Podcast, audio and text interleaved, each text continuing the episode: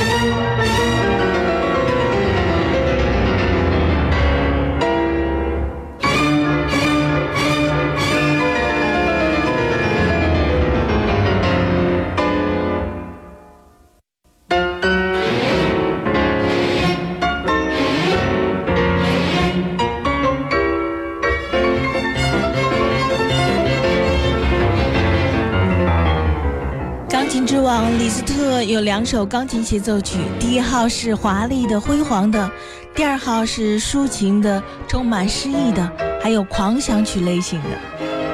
在今天的古典流行中，为什么一开始播放李斯特的第二钢琴协奏曲呢？这是因为在六月二十一号，国际大剧院观众十分熟悉的伦敦交响乐团将再次来到国家大剧院。作为英国乃至整个欧洲最具影响力的交响乐团之一，伦敦交响乐团不仅拥有一百余年的光辉历史，也与当代众多的音乐名家保持密切的合作。此次六月二十一号，他们访华演出当中就有李斯特的这第二钢琴协奏曲。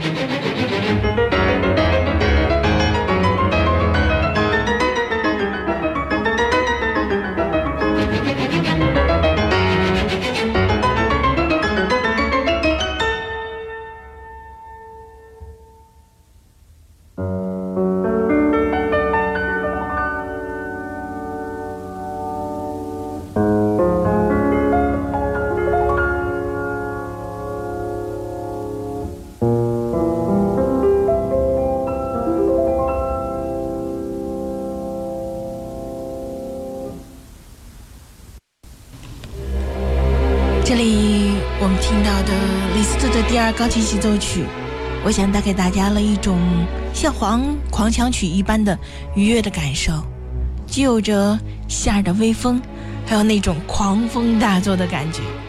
刚才提到了，在来此次访华的伦敦交响乐团，我不知道在北京的观众看过多少场伦敦交响乐团的音乐会了，他们的风格可谓是非常多变。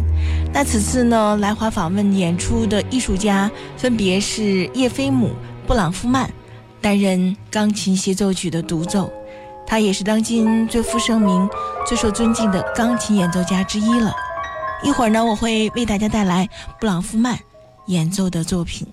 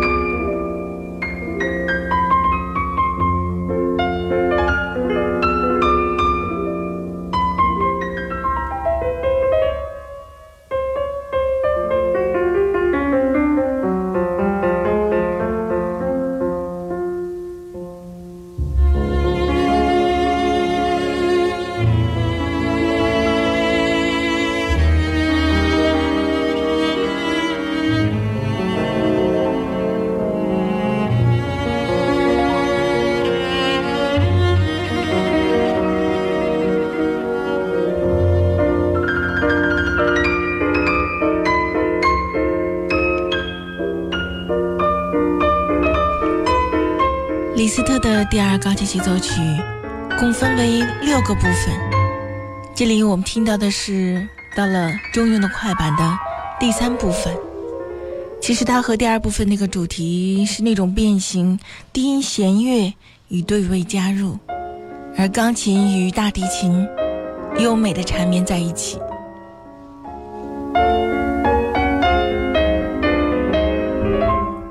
首第二钢琴协奏曲作于一八三九年，这首作品李斯特献给了他的弟子布隆沙特。当时是一八五七年一月七号。在魏玛宫廷剧院，由李斯特自己指挥首演，而他的弟子布隆沙特担任钢琴独奏。《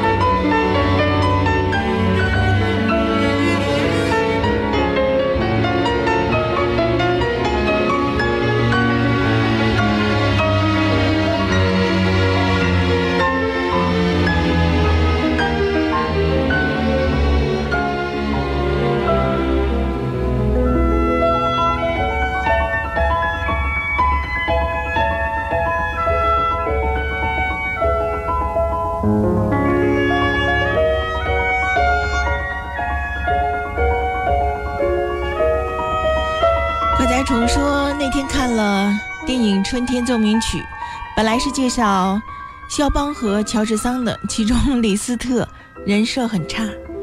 其实，包括前些日子也讲过李斯特和瓦格纳的故事，包括他怎么样让舒曼夫妇非常生气，到了晚年又和好的故事。只是说，这位钢琴家、作曲家在当年，即使放在现在，也是太性格特立独行了，比较的。嚣张的一位音乐家，但是我觉得音乐作品不要和音乐家的人格划等号，音乐还是美好的，对吗？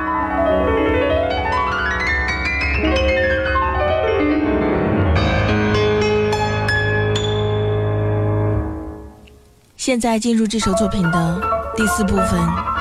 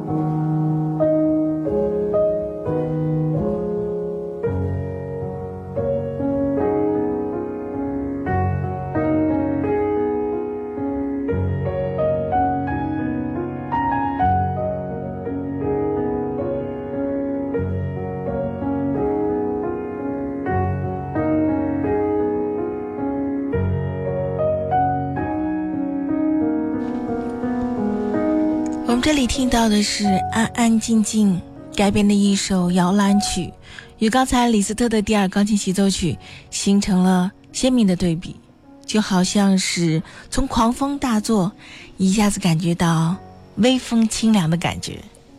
在今天为大家介绍的是国家大剧院伦敦交响乐团即将访华演出的消息。那演出的时间是六月二十一号，星期四。那他们演出的曲目呢，其实有很多，比方说有德沃夏克的《正午的女巫》，还有刚才我提到的我们欣赏过的李斯特的第二钢琴协奏曲，以及肖斯塔科维奇的第十交响曲。接下来，我想来说说伦敦交响乐团。关于这个交响乐团。我相信你也不会陌生吧。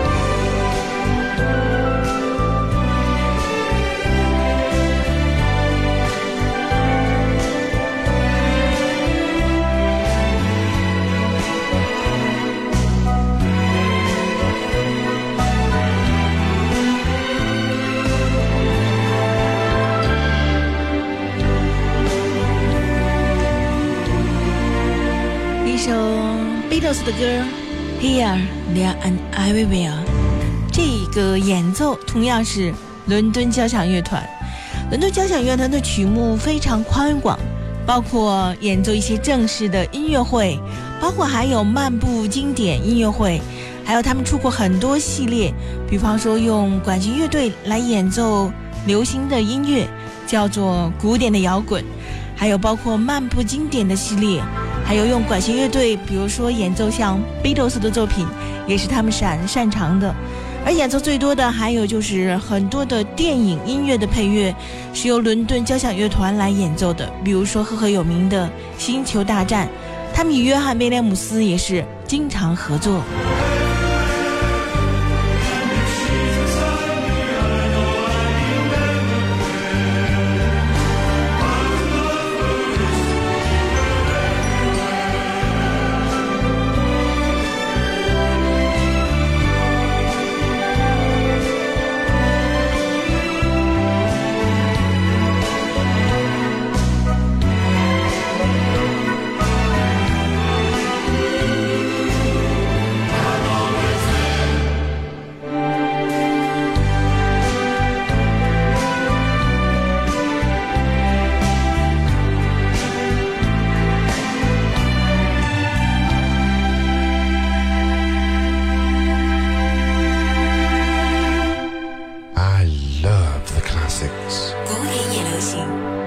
是很有意思呢？伦敦交响乐团建于一九零四年，与英国广播公司交响乐团 （BBC） 以及伦敦爱乐管弦乐团三足鼎立，是代表了英国水平的著名演奏团体。应该也是说，这个乐团也是英国三大交响乐团当中非常优秀的，也是世界上水平最高的交响乐团之一。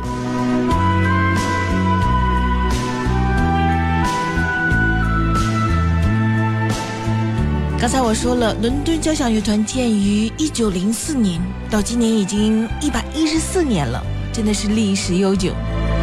而伦敦交响乐团在建团的这么多年里，曾经受到过许多的著名的指挥还有训练，其中包括李希特、尼基什、比特姆、嗯、蒙格尔贝格、魏因加特纳，还有皮埃尔蒙特、安德烈普列文等等。而且当时从一九七九年开始，那著名的指挥家阿巴多也担任了伦敦交响乐团的指挥。自从阿巴多入主之后呢，伦敦交响乐团保持了只聘任一流指挥家为首席指挥的团种。在阿巴多之后呢，又迎来了美国人迈克尔·迪尔森·托马斯。对于这位指挥家，我们也并不陌生。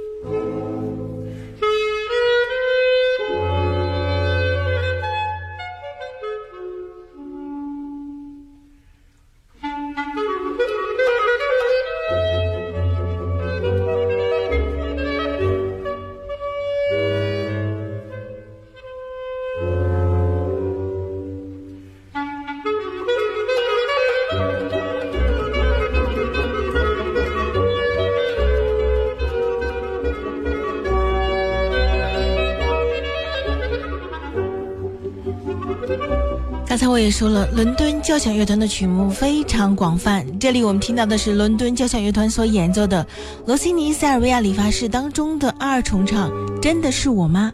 管弦乐的版本，是不是也很有意思呢？像从刚才的 Beatles 跨越到了罗西尼。那我要说一下，这次来华访问的率领伦敦交响乐团的指挥呢，是费南德雷亚诺塞达。他呢，现年五十四岁，也是现在业界公认的指挥家当中的翘楚了。在二零一六年一月，他担任过美国交响乐团的第七任音乐总监。所以，当这位指挥家率领伦敦交响乐团的时候，带来的曲目这次也真的是很特殊。比方说，德沃夏克的正午的女巫也是我们很少听到了，还有李斯特的第二钢琴协奏曲，在北京的舞台上上演的次数也不多，以及在一会儿呢。我会为大家介绍肖斯塔科维奇的第十交响曲，所以曲目你看，从德奥、德沃夏克到钢琴协奏曲李斯特，再到俄罗斯作曲家肖斯塔科维奇，曲目非常的丰富，而且完全风格不同。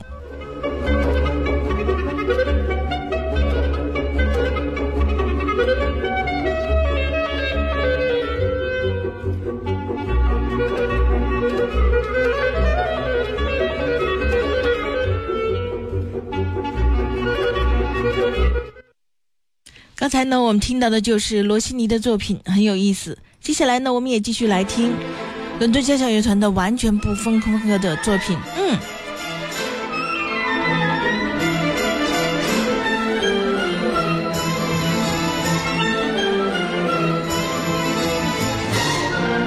我特别想考考大家，这首曲子叫什么？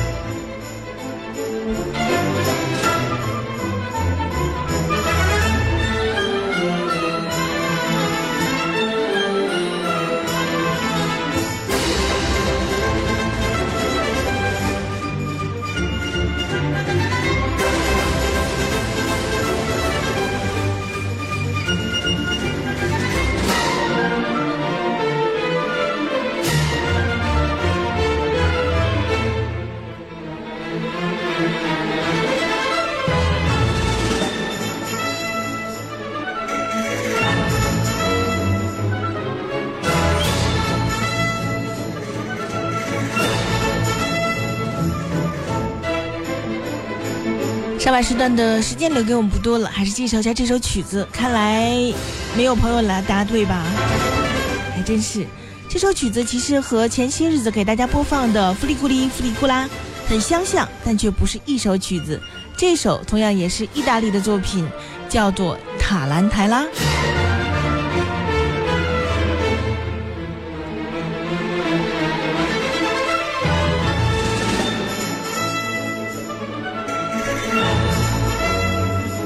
这里我们听到的同样是伦敦交响乐团的演奏。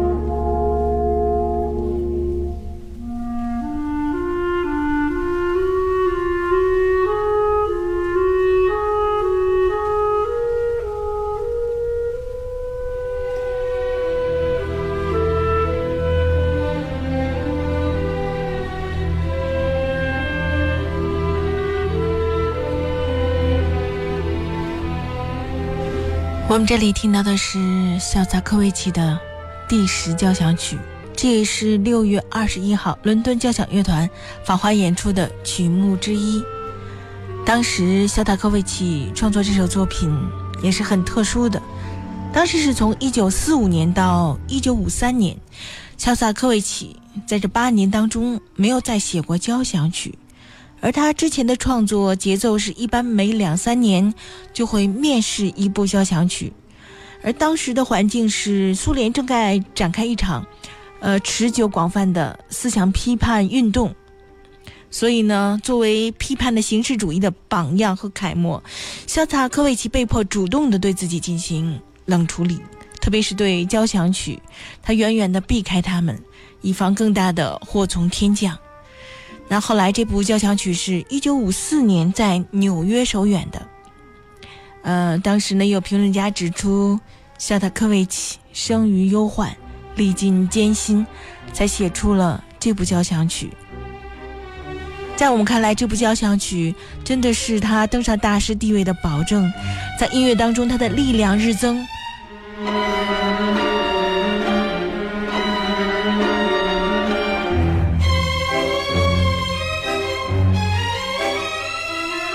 十交响曲呢，一共有四个乐章。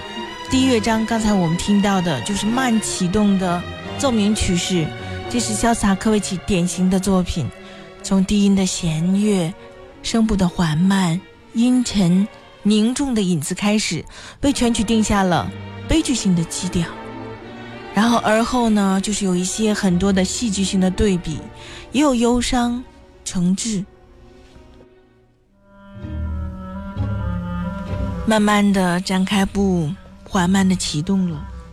我们可以听到长久积累的压抑痛苦在此，一会儿可以听到爆发。他汹涌澎湃，不可阻拦，充满了戏剧化的对比冲突，表达着痛苦和抗议巨大的激情。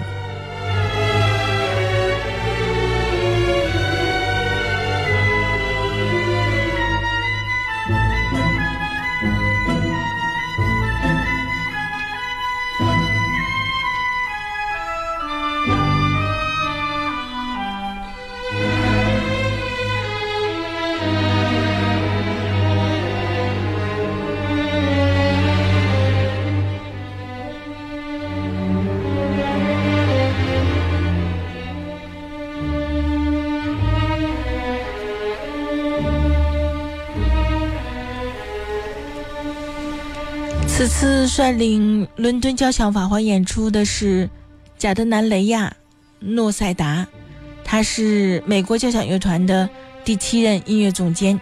这次率领的是伦敦交响乐团，担任客座指挥。那其实呢，他的指挥风格也是很多样的。他有指挥过歌剧，那也有指挥一些现代作品，还有指挥过像和多明戈合作的歌剧《游吟诗人》。那在零二年，他还制作过古诺的歌剧《罗密欧与朱丽叶》当中担任指挥。那另外还有比才的《采珠人》，还有《伊戈尔王》等等，可以说指挥风格很多样。他这次来华访问的曲目也是非常惊诧，有德沃夏克，刚才我们也提到了，有李斯特，还有肖塔科维奇，尤其是这首第十交响曲，也觉得。重量还是很巨大的，所以这场音乐会我觉得值得聆听。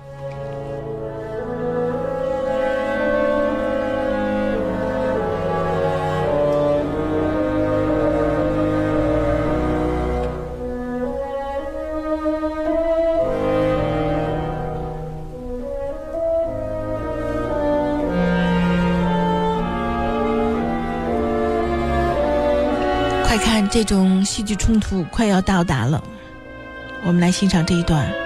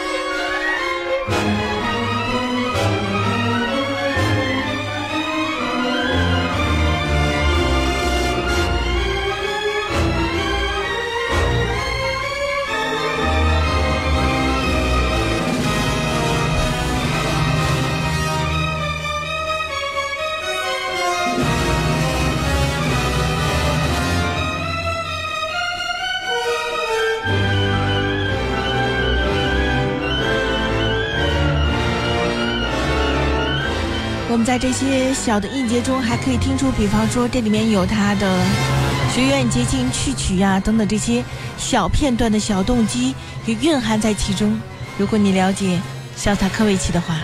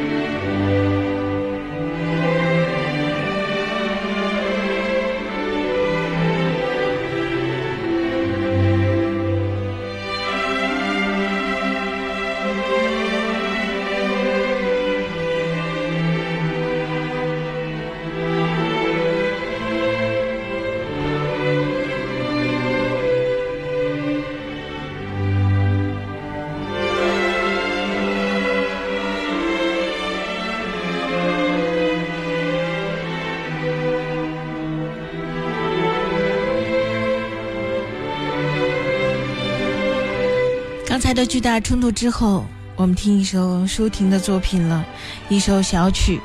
来说说西蒙拉特和伦敦交响乐团吧。其实西蒙拉特，我们知道现在还在担任，因为还没有卸任柏林爱乐音乐乐团的音乐总监。那他其实呢，已经在二零一七年的九月份，去年的九月份开始担任伦敦交响乐团的音乐总监了。那历任是任期三年。因此呢，其实伦敦交响乐团的三年规划也显得格外的雄心勃勃。呃，用西蒙拉特爵士的话来说，就是伦敦交响乐团有着历史悠久的历史和传统，它的核心是面向未来，从不满足于已取得的成就。